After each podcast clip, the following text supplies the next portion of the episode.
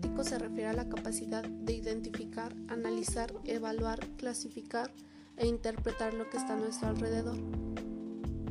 Esta forma de pensamiento influye directamente en el desarrollo de habilidades blandas, como la creatividad, la resolución de problemas, la empatía, la autonomía y la adaptación.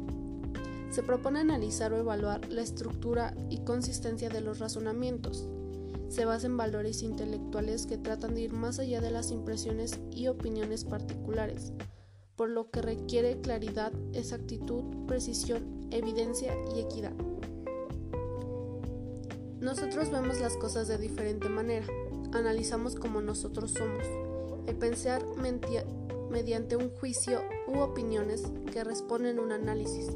Nosotros tenemos que tener que salir del problema, ser ajenos a él para intentar resolverlo. Lo complicado no es el fin, lo complicado es cómo llegar al fin del problema. Cada una de las personas tiene una capacidad de voz propia. Hay que actuar como queramos y no como quieren que actuemos. Hay que construir nuestro propio criterio, nuestra propia vida y ser nosotros mismos. Annette Nieves Cleta